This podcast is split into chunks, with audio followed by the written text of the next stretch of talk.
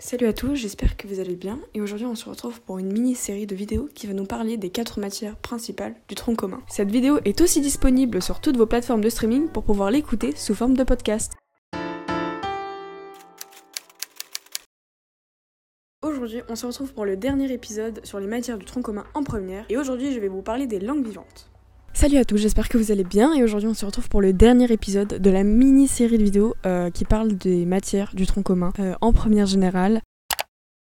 Aujourd'hui on se retrouve pour parler des langues vivantes, donc j'ai mis le titre langue vivante parce que euh, personnellement je fais anglais en LV1 et en LVA, espagnol en LVB. Euh, mais je voulais faire aussi une vidéo pour les gens qui font euh, LV1 ou LV2 allemand, enfin LVA ou LVB allemand, ou italien, n'importe, euh, parce que ce, ce, que je vais dire aujourd'hui est valable pour n'importe quelle langue vivante, que ce soit en A ou en B. C'est juste le niveau qui change. Voilà, l'attendu. Alors pour commencer, je vais vous parler des thèmes qu'on étudie en langue vivante en première. Alors euh, ça c'est vraiment commun à n'importe quelle langue vivante. Il faut savoir que le thème principal euh, en première générale, donc il y a un thème qui s'appelle euh, geste fondateur et monde en mouvement. Voilà. Donc c'est le grand titre de la première générale en tout cas en langue vivante. Et au lieu d'être séparé en quatre notions comme avant, il me semble, l'éducation nationale a, a, décidé de le diviser en huit axes. Euh, dont 6 qui doivent être obligatoirement traités euh, par le prof durant l'année. Voilà. Le premier s'appelle identité et échange. Le deuxième s'appelle espace privé, espace public. Le troisième, art et pouvoir.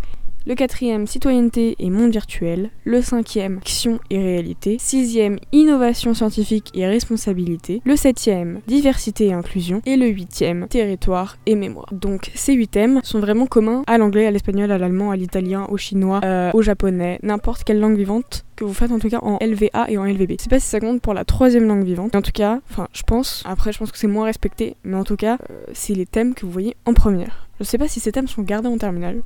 Euh, c'est pas encore. Euh, j'en ai pas eu un écho, mais en tout cas pour la première, c'est ces 8 axes. Pour vous donner un ordre d'idée, je vais plus parler de l'espagnol parce que je trouve que c'était plus flagrant en espagnol et que le prof nous mettait vraiment en.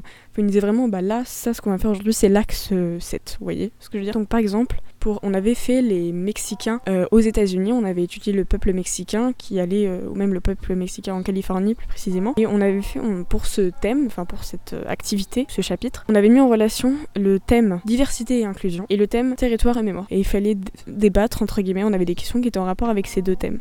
Voilà, pour vous mettre un peu dans l'ordre d'idée. je crois qu'en anglais, je crois que c'était ça qui allait avec ce thème, on avait vu les aborigènes en Australie. Mais ça, c'est vraiment commun à l'espagnol. Si vous faites LV2 espagnol, je pense que vous allez voir euh, les Mexicains euh, aux États-Unis parce que c'est un peu euh, d'actualité. Et puis l'espagnol, c'est pas qu'en Espagne, mais enfin c'est plus logique d'en parler. Mais je pense que oui. Je pense que vous allez faire après chaque prof. Hein, c'est vraiment chaque prof qui choisit ce qu'il veut. Hein, dans mon lycée, enfin même si il y avait que deux profs d'espagnol pour les premières parce qu'on était que quatre classes. Et je crois qu'ils s'étaient mis d'accord sur ce qu'ils allaient voir mais ils sont pas obligés. C'est-à-dire que chaque lycée fait comme il veut, chaque prof fait comme il veut.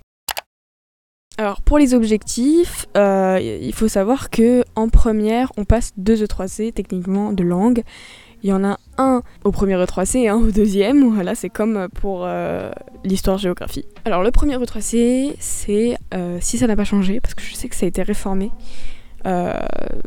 Normalement, en tout cas, ça a été réformé pour nous l'année prochaine parce qu'à la base ça devait, être deux heures. Enfin bref. Donc je sais pas si ça a été réformé pour la première, mais en tout cas, si ça n'a pas été réformé, nous c'était le premier E3C, c'était une compréhension orale avec euh, une expression écrite, donc une épreuve de une heure si je me souviens bien, parce que voilà. Et le deuxième E3C, ça aurait dû être une compréhension écrite et euh, une expression écrite. Voilà. Donc c'était euh, euh CO expression écrite et CE, expression écrite pour les deux.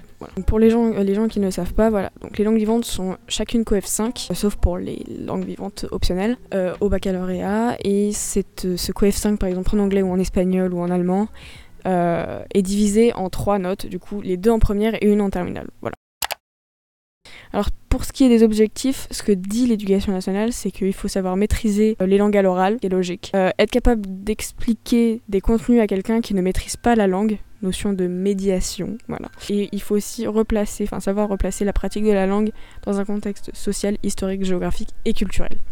En gros, si je me souviens bien, je veux pas dire de bêtises, mais je crois qu'il fallait un niveau B1 en LVA et un niveau B2 en euh, LVB, en première en tout cas 1, parce que pour l'année prochaine ça change. Euh, en tout cas, c'est ce qui est noté aux E3C, vous allez être noté sur un niveau B1. Voilà. Il faut savoir qu'il y a des grilles d'évaluation. C'est-à-dire qu'aux E3C, le prof, il peut pas vous mettre un.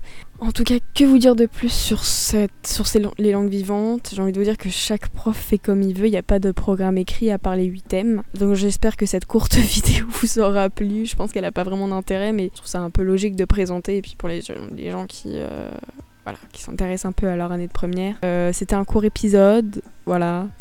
J'espère que cette mini-série vous aura plu. En tout cas, cet épisode est aussi disponible euh, toujours euh, sous forme de podcast sur vos plateformes. Puis voilà, salut Merci d'avoir regardé cette vidéo. Si celle-ci t'a plu, n'hésite pas à t'abonner. Bye